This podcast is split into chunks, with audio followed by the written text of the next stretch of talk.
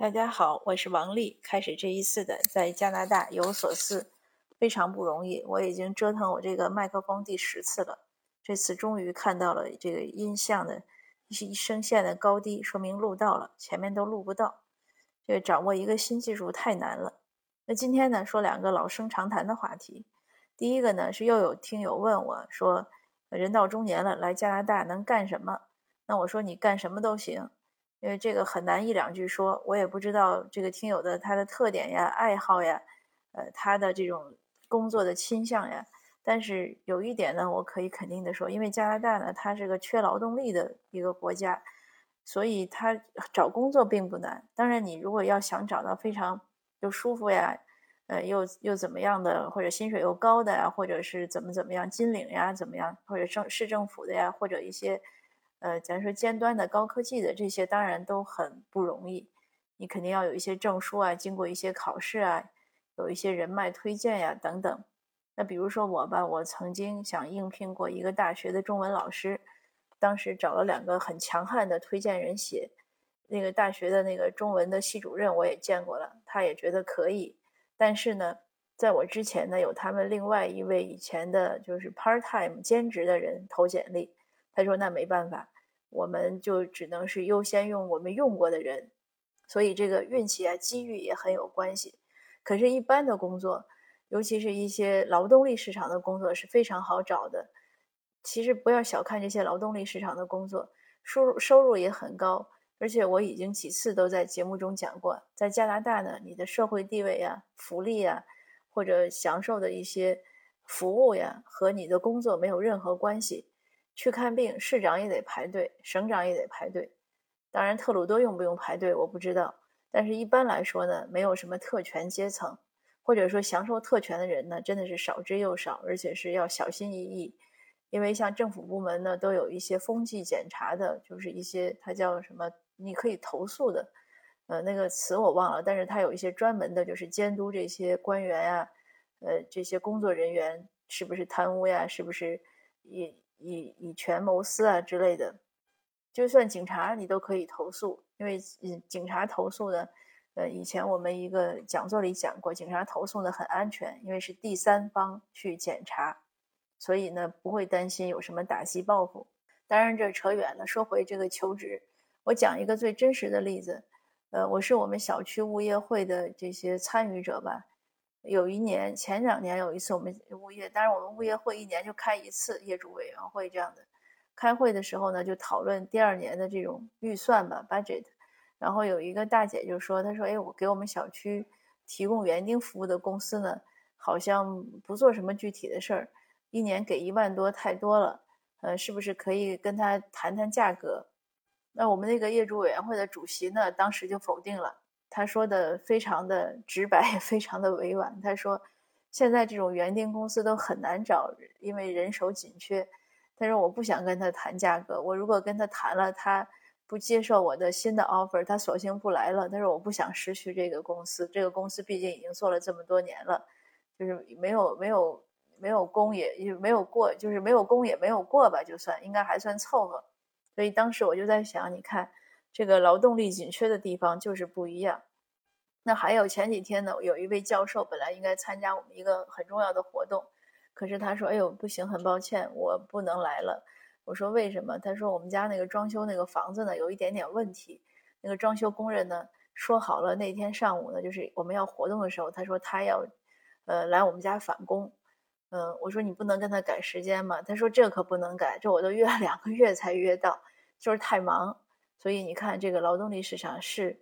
那在以前呢，我有一个邻居，是他原来在国内一个公司做 CEO，当然他那个 CEO 他自己也说没有什么技术含量，就是替老板看场子的。但是他们老板后台很硬，所以他生意很好。但是呢，呃，他他就应该说没有做什么特别具体的工作。他说主要就是吃喝应酬啊什么，你可以想象嘛，九十年代，呃，两千年初，大家可以想象当时的状态。可是后来呢，他移民来之后呢，他竟然辛苦的学了一个电工。他为了考电工呢，他先学了英语，很辛苦。当时他应该已经四十多了，他比我大几岁。我来的时候，他正在学英语。有时候白天在小区里见到他，急匆匆的在走路。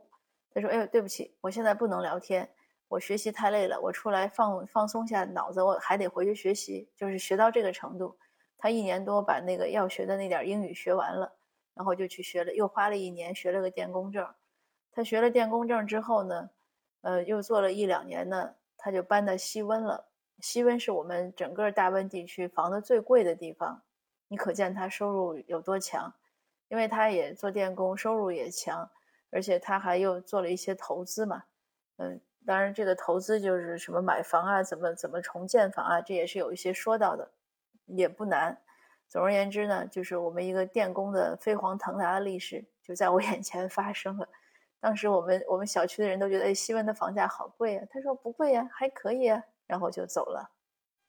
那所以说到这儿呢，我就还是说，呃，您那来做什么呢？我不知道，但是只要有手有脚，肯学习，肯努力工作，呃，我相信呢，在这儿找个谋生的工作呢，并不难。当然，就是话说回来，如果说想维持一些。以前的状态呢，可能是还是需要一些调整。那我要讲的第二个老生常谈的话题呢，就是家长怎么和青春期的孩子相处。这个也是最近总有家长跟我投诉，也不是说正式投诉了，就是聊天的时候，因为我孩子现在也是青春期。那有些以前小伙伴的父母呀，还有一些就是总之这个年龄段的，就是孩子在这个年龄段的父母吧，都都经常讲，说这个青春期的孩子很难搞。嗯，说什么都不听。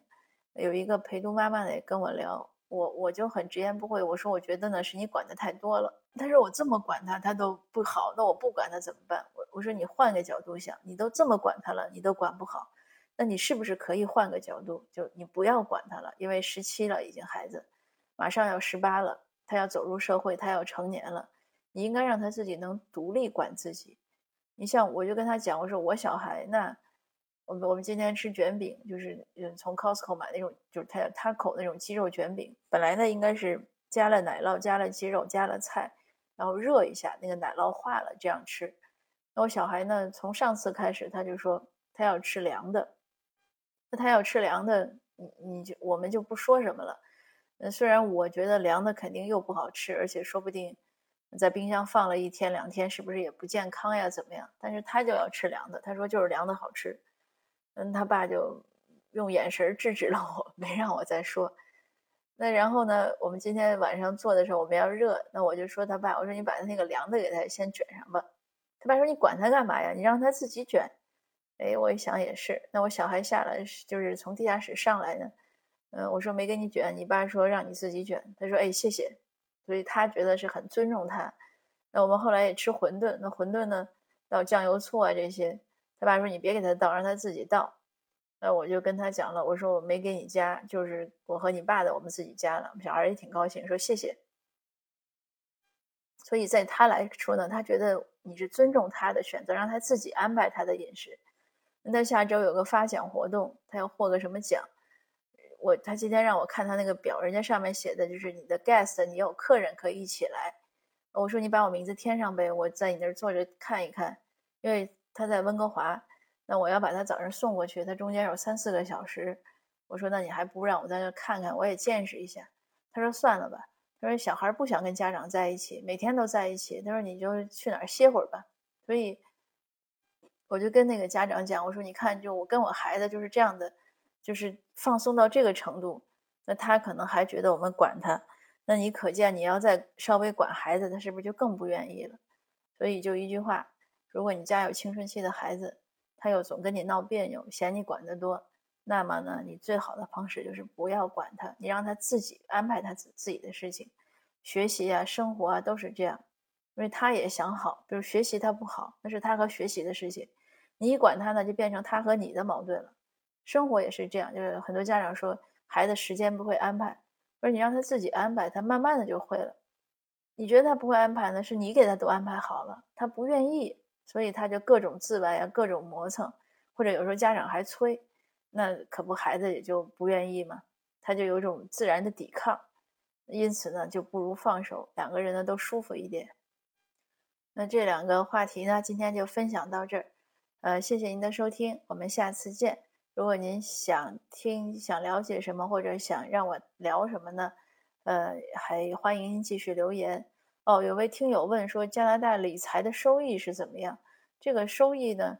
呃，首先它没有保底，因为我记得原来在国内呢，有时候有些理财计划呢是是，当然也不保底，但是它一定保底的，就是它可能会说很多风险，但是银行卖理财的跟你说这肯定是保底的，呃，是这样的一种状况。可是在这儿呢，是肯定没有人跟你说这个话的。